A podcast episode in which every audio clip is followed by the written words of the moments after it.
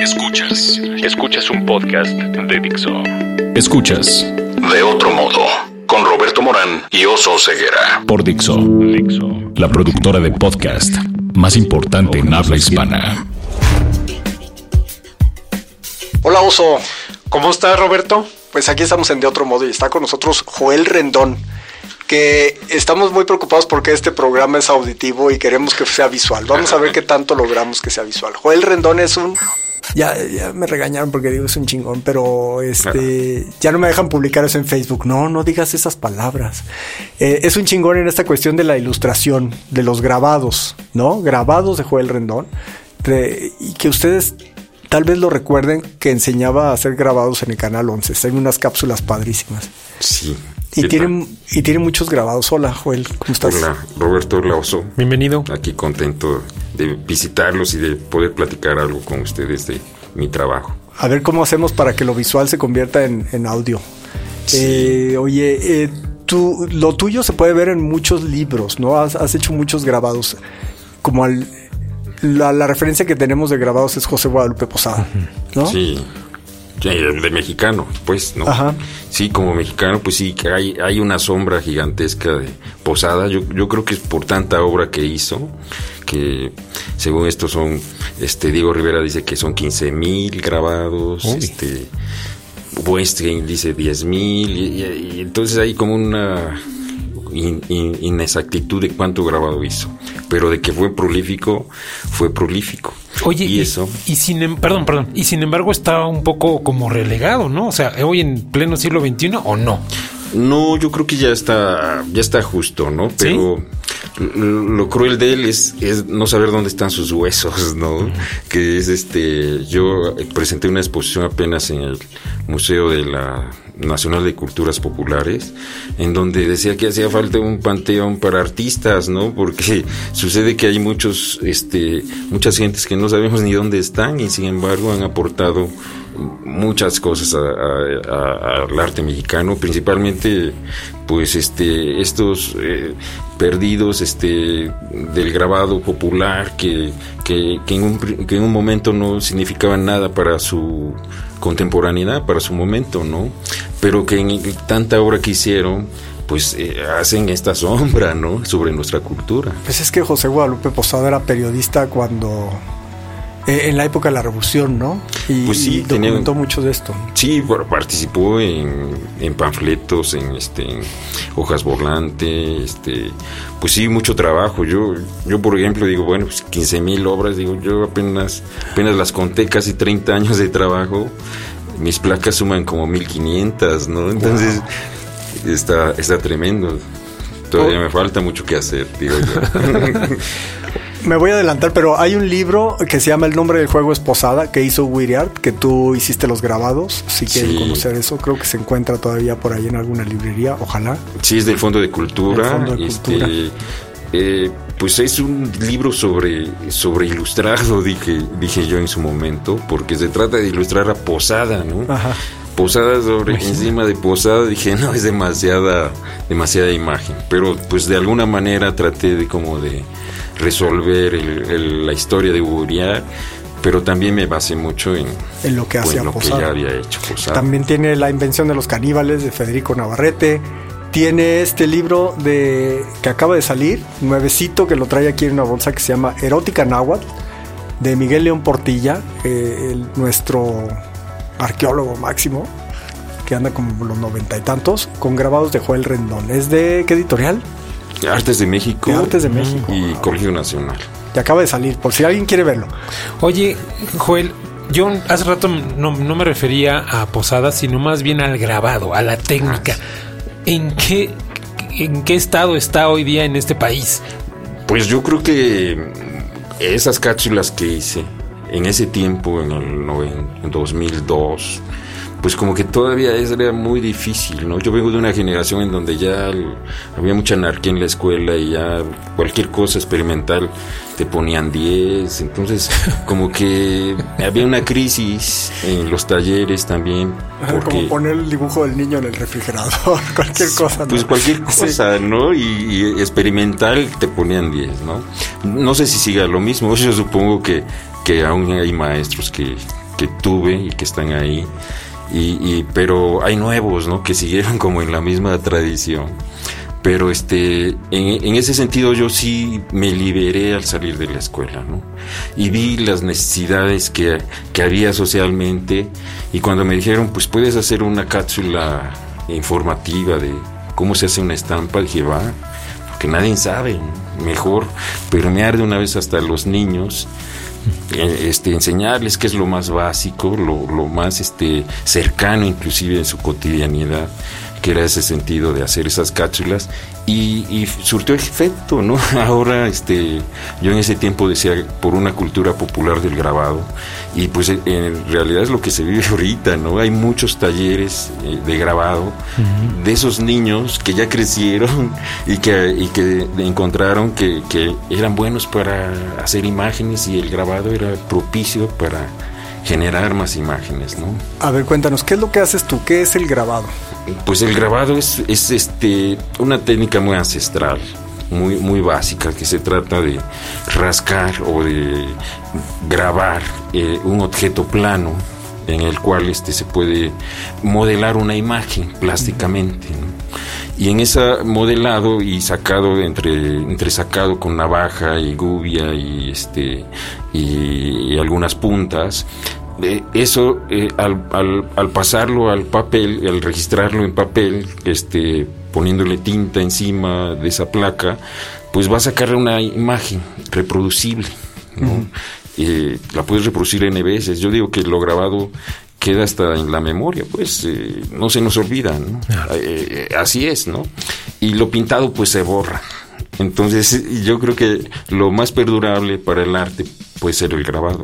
Y además aquí eh, no es que, ¿por qué no lo dibujas directamente en el, en el papel? Porque aquí estás también ah, ah, usando habilidades como de escultor, digamos, ¿no? Pues estás también trabajando con la forma, con la textura, con la profundidad de un grabado. Sí, pues es el oficio, ¿no? El, el oficio primero de grabar y de saber modelar y después de estampar. Estampar, pues los libros son estampados, los escritores usan el estampado para difundir sus ideas también.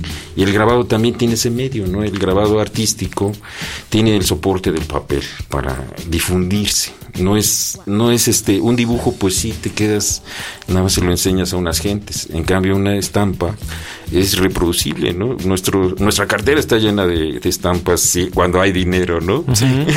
y esa es un, un, este, una estampa popular y, y, que está muy cercana a nosotros, ¿no? Pero es un buen ejemplo este que acabas de dar. O sea, nuestra cartera estaba llena de dinero porque hoy traes una tarjeta que es digital y o sea todo este el advenimiento del mundo pensé que por la caída del poder adquisitivo no claro que no no claro que no todavía tenemos mucho dinero todavía esperemos algunos días y bueno el, ¿cómo, ¿Cómo se vive hoy día el advenimiento del mundo digital? ¿Cómo ah, conviven?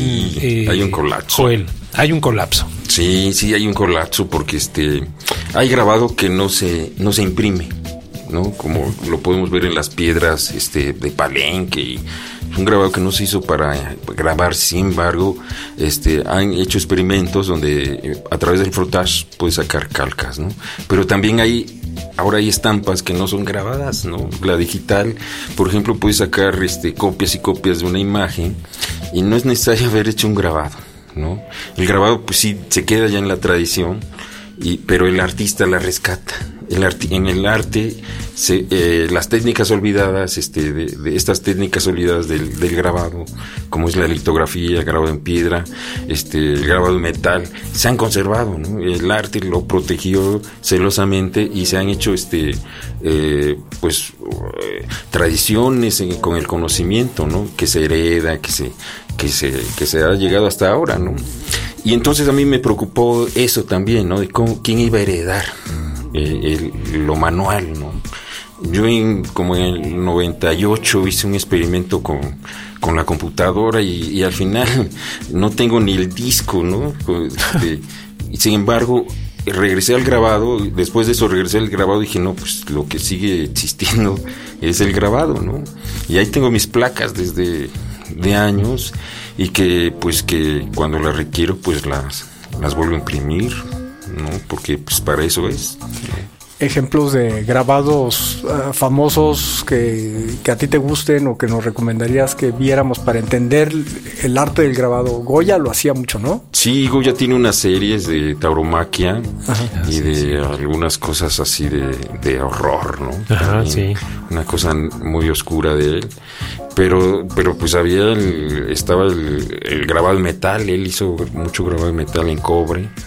La tradición viene también del, grabado del grabado metal viene de las armaduras del ornamento de la este pues de la alquimia no y entonces pues eh, pertenece a esa tradición también ese grabado en México pues sí Posada viene de pues de una tradición comercial no de, de, hacer este cosas comerciales, el periódico, las revistas, la urgencia de imprimir, ¿no? Este, y como no había fotos, no, no había tanto recurso para para cubrir todas las noticias de México con fotos, pues la imagen tuvo mucho mucho poder, ¿no? Que se había caído el tren de Silao, que, que tal señora mató a su hija o que el hijo mató al padre.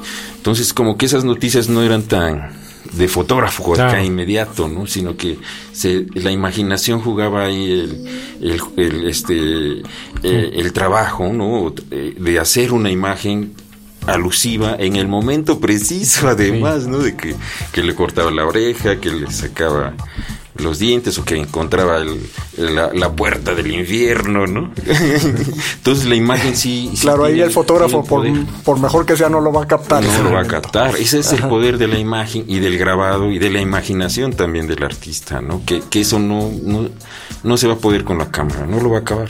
O sea, y o sea después de Posada, de Rivera, digo, seguimos hablando de hace muchas décadas. O sea, en dónde, o sea, ¿quién más? ¿Qué otros nombres podrías mencionar? Sí, hay, muchos. Digo, ¿no? lo, pues somos neófitos, no. Sí, Leopoldo Méndez, que es el fundador del taller de la gráfica popular, que operó y que opera todavía, existe en algún sitio de México, este taller todavía en, resistencia. ¿Regeneración era? O cuál no, no, no, eh, eh, los del TGP trabajaron en muchos medios, ¿no? Eh, era muy combativo su esencia, era la izquierda y el combate a través de la imagen, ¿no? Entonces esa herencia también la tenemos, ¿no? Pero cuando llegué al, a la escuela ya como que daban por entendido que ya se había acabado eso, ¿no? Entonces a mí me causó mucho, este, pues este frustración haber cursado una escuela en donde yo esperaba que la escuela mexicana estuviera aún vigente, ¿no?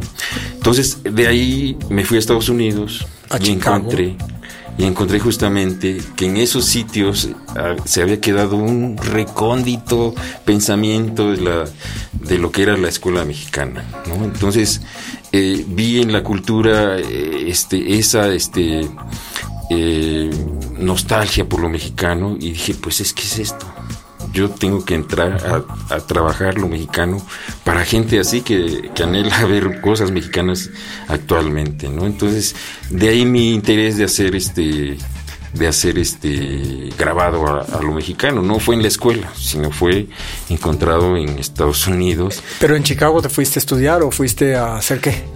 Primero me fui de, de mojado a entender qué, era el, qué era ser mexicano allá y qué era el monstruo, como había dicho pero me, me quedé en el barrio mexicano, donde llegan todos los migrantes, en Pilsen se llama, y había un museo, un museo mexicano de arte que ahora es un museo nacional de arte mexicano, y había un taller mexicano de grabado que se estaba abriendo en ese momento, y entonces me tocó la casualidad de que me dieron una llave, ¿no? Y de, ah, si tú eres grabador, tú eres artista, tú eres mexicano, te damos una llave para que puedas trabajar en este taller. Y entonces entendí muchas cosas ahí. Y con ya tenías algo de habilidades que no te habían enseñado en la Escuela Nacional de Artes Plásticas, ¿no? Que Yo creo que las habilidades, sí. me metía mucho a los talleres de dibujo, disfrutaba mucho de dibujar las modelos, los modelos, este, los ejercicios de blanco y negro. Sí, sí había, este, sí aprendí en la escuela, pero la onda ideológica es, es lo difícil, ¿no? ¿Para dónde quieres hacer tu arte? ¿Qué quieres hacer con lo que ya aprendiste? Y, hacia dónde lo quieres dirigir. Pude haber sido un artista abstracto, sin embargo, me di cuenta que lo mío era hacer imagen y que a través de la imagen podía comunicar más que, escondiéndome entre brumas y...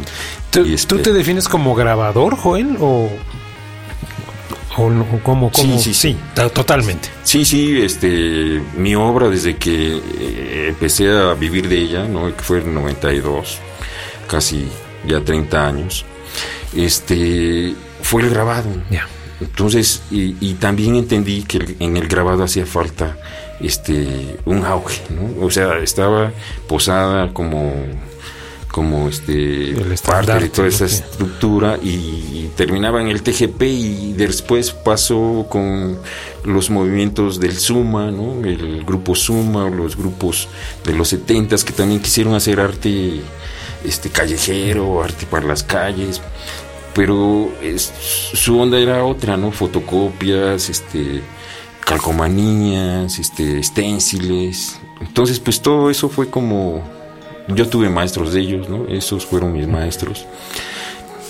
Pero en, el grabado como que sí había mucha mucho vacío, ¿no? Estaban muy fijados los chavos a hacer grabado para museos, hacer grabado para concursos eh, y, realmente el grabado era más amplio.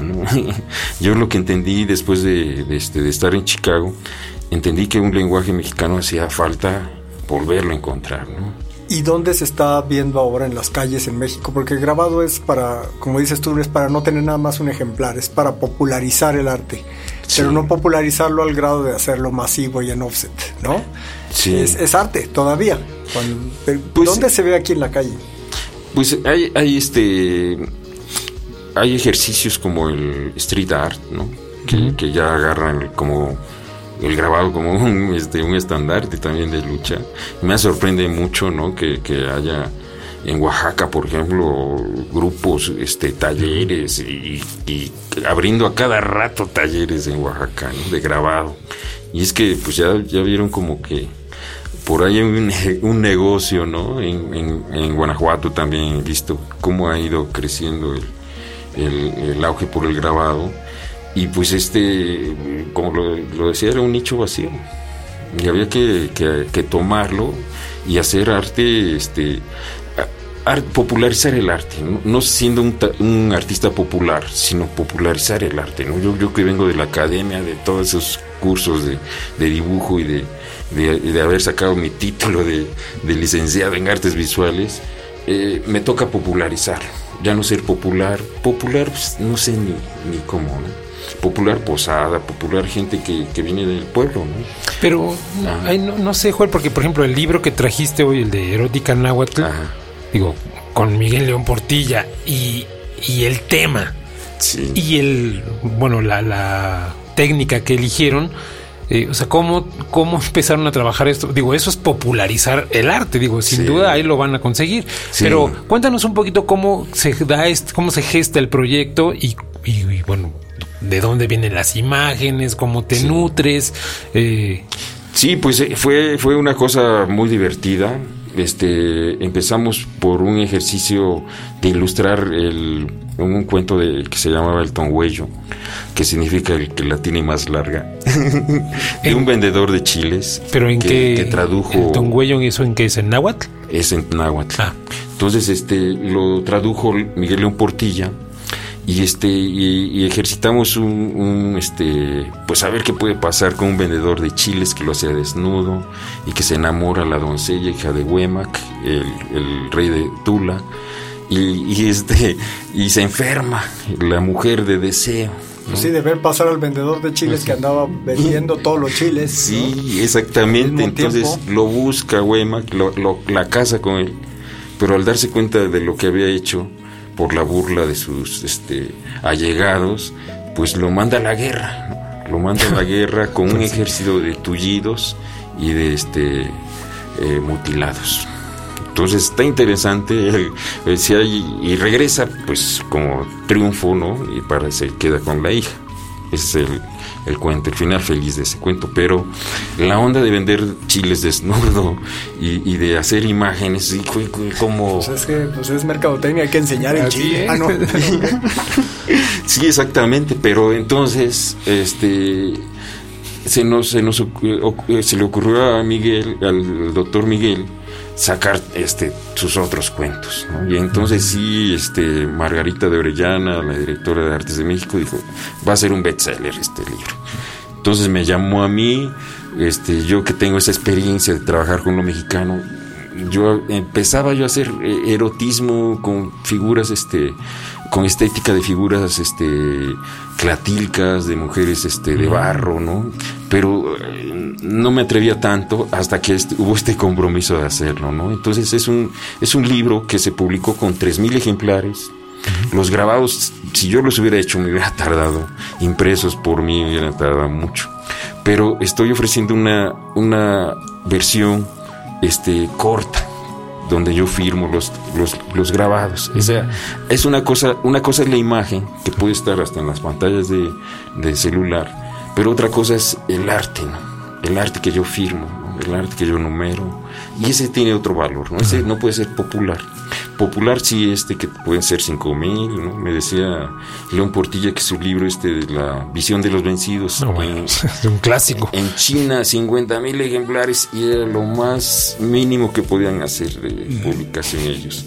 Pero este pero empieza uno a usar como grabador las técnicas contemporáneas de la reproductibilidad, que es cuando uno ya no tiene uno poder como artista grabador, ¿Cuánto, artesano. ¿Cuánto tiempo, cuántas imágenes trae este libro y cuánto te tomó hacerlas? Justamente me dieron la noticia de, hacerla el 19 de septiembre del año pasado. Ok. Entonces estaba yo en las oficinas de Artes de México y empezó, me dijeron que iba a ser. Y, te simbraste. temblar. ching, viene fuerte este proyecto.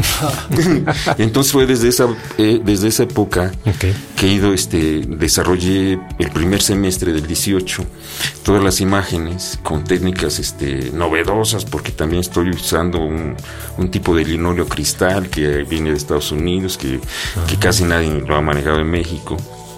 Y otras formas que, este, que, quise yo innovar bajo la técnica del grabado en linóleo, que es un plástico que se usó este, para el combate, Desde la Segunda Guerra Mundial, desde, este, desde los primeros este, grabadores del TGP, y más antes había otro movimiento que se llamó el 3030, que generó del 10 de 1910 que generó después alumnos que, que fundaron el TGP. O sea, si hay una tradición que cuando yo crecí ya no estaba, ¿no? Entonces el, el, el, proyecto de Estampa al Minuto y de hacer este, de propagar este, la, la educación del grabado tenía esa, esa búsqueda también, una continuidad histórica. La estampa al minuto eran estas cápsulas que creo que todavía se pueden encontrar en YouTube.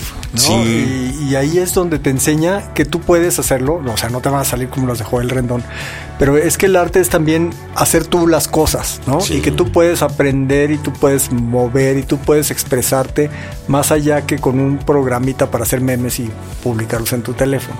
Sí. O sea, es como el arte te cambia, te cambia porque tú estás actuando con la materia, ¿no? Sí, eh, ver el poder de los niños, por ejemplo, de transformar la materia con sus manos y, y luego vuelve a reproducir, imprimir en papel, su sonrisa es otra, su cara les ilumina. Dije, como un fenómeno, dije, esto encanta, ¿no? yo, yo cuando vi esto, esos este, ejercicios aplicados a niños que, que, que, que experimenté y que inventé, dije, no era nada igual, ¿no? Después de que el niño había experimentado su poder creativo, ya no era igual el niño. O sea, le pegaba en, los, en las médulas este, vibratorias de su ser. Y, que eso al encontrarse en el reflejo de una impresión, ¿no? Porque uno trabaja al revés siempre en el grabado. Y cuando lo imprimes lo ves al derecho. Si te equivocas, pues ya escribiste al revés el nombre de la novia o de quien querías dirigirlo. Oye, ¿y tienes libros para niños en grabados? Este, sí, he hecho libros, eh, justamente el juego de Posada, ah. fue para Fondo de Cultura. Okay. Hice otros tres o cuatro más. ¿Y tienes talleres o algún curso? Pues ya lo he ido sofisticando, ¿no? Porque ah, los niños ya crecieron y ellos mismos ya dan los mismos cursos que yo ya, ya se está generando una escuela de ya, ya, hay una escuela popular del grabado, inclusive creo yo, ¿no? Ah, está bueno. Sí está bueno. Yo hasta quiero proponer que exista un museo popular del grabado, ¿no? Porque eh, está el Nacional de la Estampa que, que, es para los maestros acá exquisitos, pero hace falta abrir la puerta para los, los que vienen del pueblo, digo yo, ¿no? Posada, ¿no? Entonces, es otra de mis propuestas para... Vas con tu cuestionario que espanta a los valientes. A ver, a ver, ¿estás listo? Es, es un ping-pong, eh, Joel. ¿Cuál es tu palabra favorita? Uy, pues este... Uy, no. Estampa. Estampa. Sí. ¿Tu palabra menos favorita? Este. Mmm, híjole. Pues este, lo malo, lo, mierda, eh, pues lo detestable. Ok. ¿Qué te prende creativamente, emocionalmente? Pues este. Lo nuevo. ¿No? Inventar lo nuevo, inventar las cosas que no existen y palparlas y hacerlas existir en un papel. ¿Qué no te prende, Joel? Este, pues que no me prende, pues que no haya oportunidades, que uno no tenga dinero para este, acceder a, este, a, a materiales, más materiales, más obra, más, este, más tiempo, ¿no? ¿Cuál es la grosería que más dices? Ah, chingado, no sé, no, sé. ¿Qué sonido o ruido te gusta? Pues me gusta, eh, pues los mantras. ¿Qué sonido o ruido no te gusta? Pues este, el camión del gas, ¿no? Los gritos a veces. ¿Qué, ¿Qué, otra profesión intentarías, Joel? Híjole, ya a mi altura. Pues este, tal vez ser escultor o una variante nada más. ¿Y qué otra profesión no intentarías? Bueno, tal vez iniciar una algo en pues en mecatrónica, yo digo, no, ya no me toca. si, si existiese el paraíso y llegaras, ¿qué te gustaría oír? Pues este pues alguna algunas arpas o algún este, violín o algo así. algo. Las arpas, sí. Yo, estoy contigo. Me encantan las arpas. Joel Rendón, pues muchas gracias por venir a De Otro Modo. ¿Dónde te encuentran? Pues este, pues estoy en Facebook con Joel Rendón y este en YouTube eh, también con Joel Rendón, en, ¿cómo se llama? Instagram en taller Estampa al Minuto, ¿no? Ustedes me pueden ir buscando. ¿Twitter? Twitter no uso. Ok. Instagram, Facebook, Facebook y YouTube. Ok. Gracias, Joel, por estar aquí en De Otro Modo. Muchas gracias, Joel. Gracias por invitarme. Dixo presentó De Otro Modo con Roberto Morán y Oso Ceguera.